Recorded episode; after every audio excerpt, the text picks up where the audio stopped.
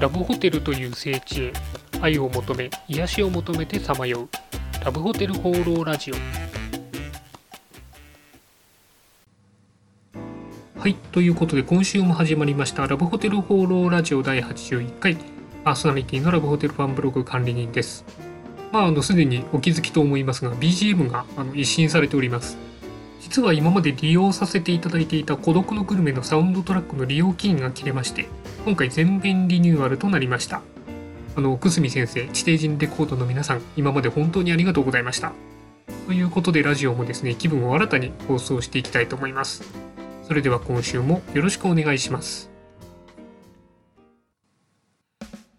今週の気になったラブホテル情報。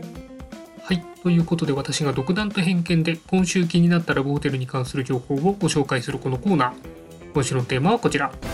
機関レジャーホテル122号の関東グラビアです。今回はですね、ラブホテルの業界誌である機関レジャーホテルの最新号122号から関東グラビアのホテルについて話をしたいと思います。まあ、あの関東グラビアといってもですね、アイドルが写っているわけでもなく、注目のラブホテルの写真がたくさん載っているようなそんな感じです。えー、まず1軒目ですけれども愛知県刈谷市にあるビル型のホテルさんが紹介されていました。これがあの外観が結構すごくて照明も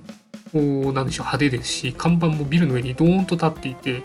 一発でそこにラブホテルがあるっていうのが分かるようになっていて浮いている感じがすごいなというふうに思いましたそして室内ももちろん洗練されていてですね、えー、今のラブホテルの最先端のデザインというか、えネオジャパネスク要素というものらしいんですけれども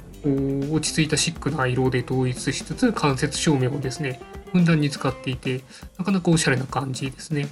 あとすごかったのがなんかオブジェ芸術のオブジェみたいなのがいろいろ壁とかにも置いてあって、まあ、銀色アクセントにしたタイルとかですね結構こうインパクトがありました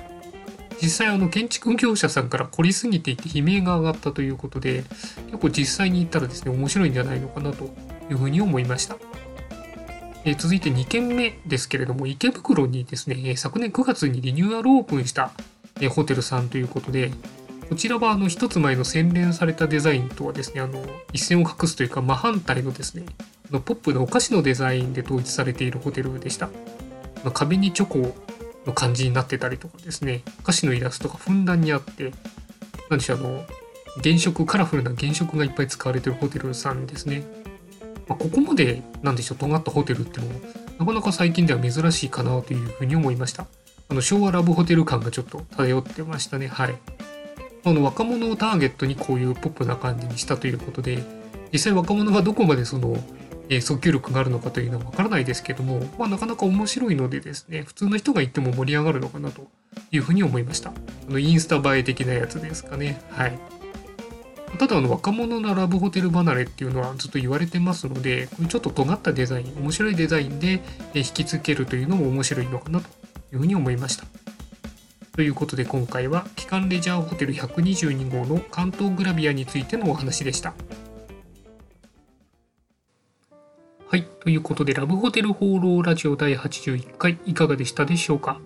実はあの3週間くらい前からですね、あの2、3分にえラブホテルの情報を圧縮してお送りするですね、ラブホテルニュースというのをえ始めてみました。こちらはあの不定期でですね、ニュースが溜まったら、えー、放送していこうかなというふうに思ったんですけれども、あの想像以上にですね、ラブホテル関連のニュースが毎週あって、え3週間連続で放送しています。こちらはあの今のブログとともにですね、YouTube でも公開しているので、えー、ぜひ、え、聞いていただければというふうに思います。